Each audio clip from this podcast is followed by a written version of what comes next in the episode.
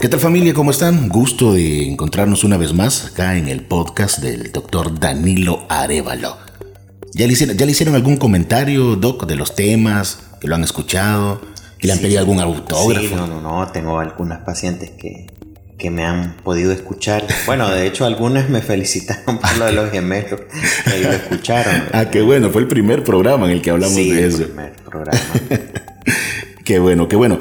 Hemos estado eh, recibiendo algunos comentarios. Quiero informarle a quienes nos escuchan que si desean hacer, bueno, eh, saludar al doctor, algún comentario, pero más que todo alguna interrogante, alguna pregunta, algún tema que a usted le gustaría que, que el doctor tratara, puede escribirle al inbox en su página. Encuéntrela como Clínica Gineco-Oncología.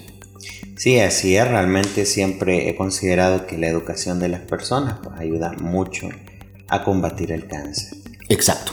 Y qué bueno que eh, se toma este espacio, se toma este tiempo para poder eh, educar a las mujeres. Y yo creo que también muchos hombres le toman mucha importancia a esto, porque aquellos que, aunque este podría ser otro tema, Doc, la importancia de, de cómo ya cuando se vive en pareja, que los problemas de la mujer ya no solo son de ella, sino que también llegan a ser parte de, de Sí, ellos. ¿no? Y es motivo de mucho meme, ¿verdad?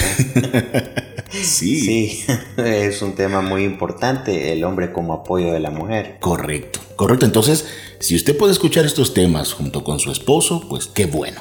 Qué bueno porque así nos vamos educando todos. Eh, qu- quedó casi en el aire la pregunta del podcast anterior, del programa anterior, cuando usted eh, nos hablaba acerca de la diferencia entre quistes en los ovarios y ovarios poliquísticos. Entonces, tomamos la decisión de continuar el tema de ovarios poliquísticos, doctor. Sí, así es. Bueno, yo creo que es, es, importante saber que en el cuerpo de una mujer existe un juego de hormonas. Una de las hormonas es la hormona folículo estimulante.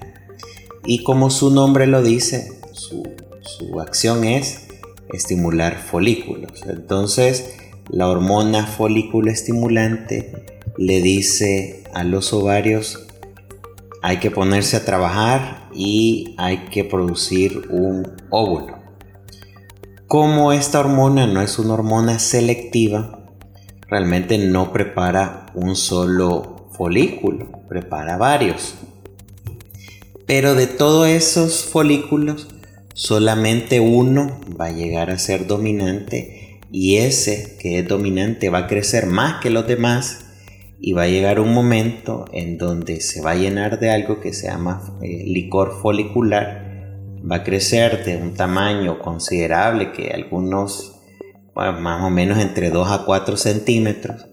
Y por la presión que ejerce esos va a estallar, va a liberar ese líquido dentro de la cavidad abdominal y es lo que las mujeres a veces sienten cuando dicen, "Eh, que está- me duele acá, quizás estoy ovulando, ¿ve?". Ajá. porque ese líquido irrita el, el estómago pues y el- los intestinos que están cerca y, y causa ese malestar y este ese eh, óvulo va a llegar a las trompas uterinas verdad va a entrar dentro de- del- del útero y si existió una relación sexual ese óvulo va a ser fecundado y de ahí viene lo de los chichis este es el proceso normal pero por ejemplo qué pasó con los otros que no ganaron esa carrera. Con los no dominantes. Exactamente, ¿verdad? porque esto es como una carrera de, de- de preparar al más apto. Entonces, en este caso, no solo se da el mismo proceso en, en el caso de los espermatozoides, que llega como el más eh, rápido, el más fuerte. Exactamente, aquí se va a ir preparando ¿no? También en la mujer se da el, ese, el ese mejor, proceso. ¿verdad? Wow. Entonces es por eso que, que-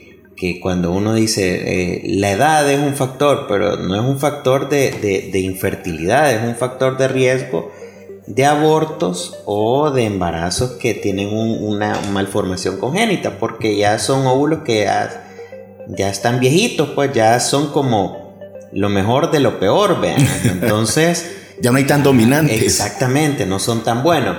Entonces, pero ¿qué pasa con estos, estos óvulos que, que perdieron?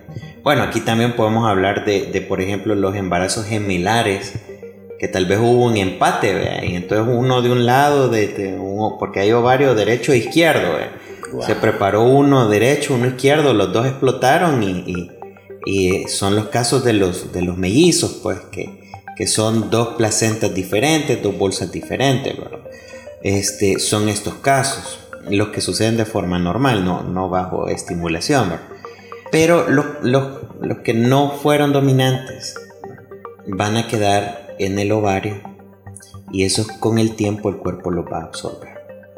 Entonces, cuando una persona consulta, yo le tomo un ultrasonido, entonces yo digo, hay quistes en los ovarios y eso es esperado, eso es normal, porque las mujeres ovulan, ¿verdad? Y preparan todos esos, esos folículos todos los meses. Entonces, que haya una cantidad de, esos quistes es, normal. Ahora, los ovarios poliquísticos es un eh, diagnóstico que se tiene que hacer tanto por imágenes de ultra como por eh, diagnósticos o, pruebas de laboratorio y también lo que me dice a mí la paciente, la historia de ella, es decir, la parte clínica, me va a ayudar a poder diagnosticar. En ese sentido, vamos a pasar a cómo se hace el diagnóstico. Correcto.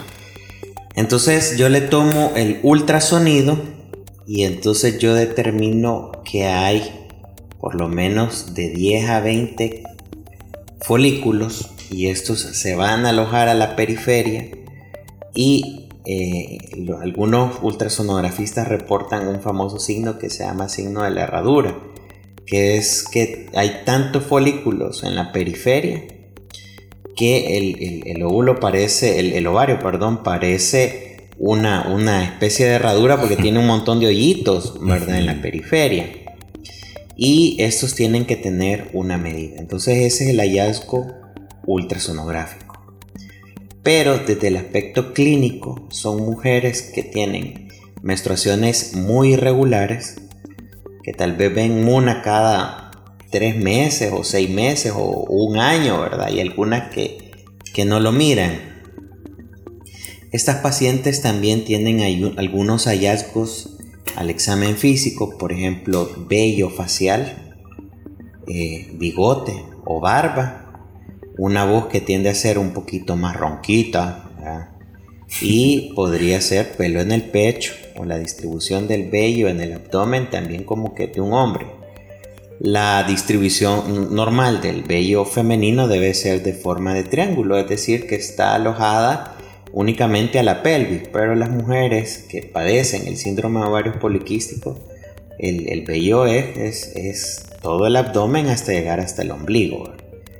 Y podría ser que algunas presenten una coloración oscura en las zonas de pliegue, que puede ser cuello, debajo de la mama o axila, que es conocida como acantosis. Esto podría estar asociado a eh, problemas con el azúcar eh, que es la resistencia a la, insulina.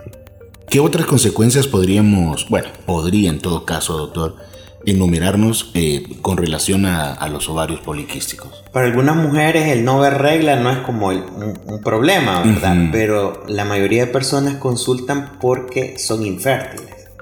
Y entonces Quizás ya eso, eso sí ya, ya llevan más de un año, tienen relaciones de forma regular, pero no pueden tener hijos. En algunos casos de ovarios poliquísticos hay mujeres que se confían y, uy, vea, oh sorpresa, ¿verdad? Y es porque eventualmente estas mujeres sí pueden ovular, ¿verdad? Pero no lo hacen de forma normal. Eh, bueno, lo de la distribución del vello y, los, eh, la piel que es más grasa, por magné, esto es desde el punto de vista estético para una mujer un poco desagradable en especial porque el tratamiento de esto pues suele ser un poco difícil.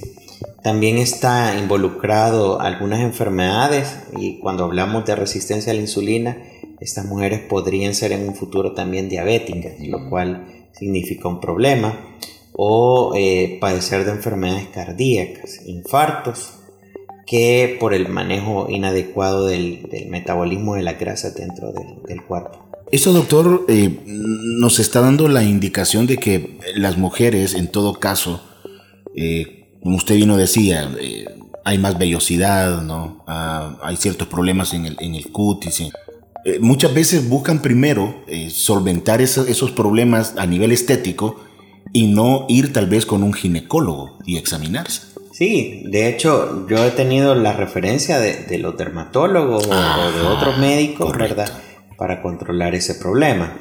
La mayoría de tratamientos van enfocados a eso y se utiliza eh, anticonceptivos para regular la regla, pero también para reducir la cantidad de hormonas masculinas que tiende a producirse en exceso en este tipo de enfermedades.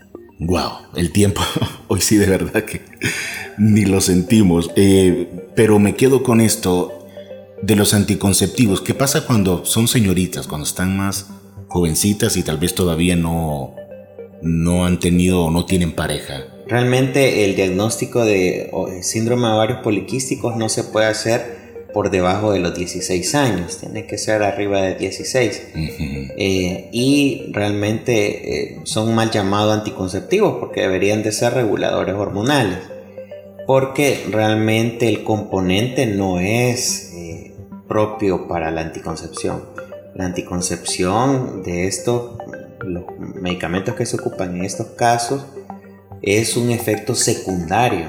Pero lo que vamos buscando es revertir eh, la cantidad de hormonas masculinas con este tipo de medicamentos.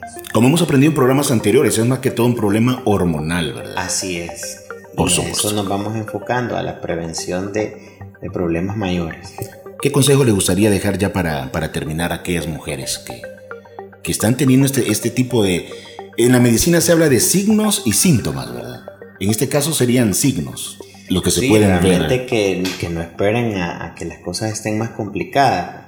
Siempre las cosas que se consultan de forma oportuna tienen un final feliz. Excelente. Gracias, Doc. Saludo a todos. Nos vemos en el próximo programa.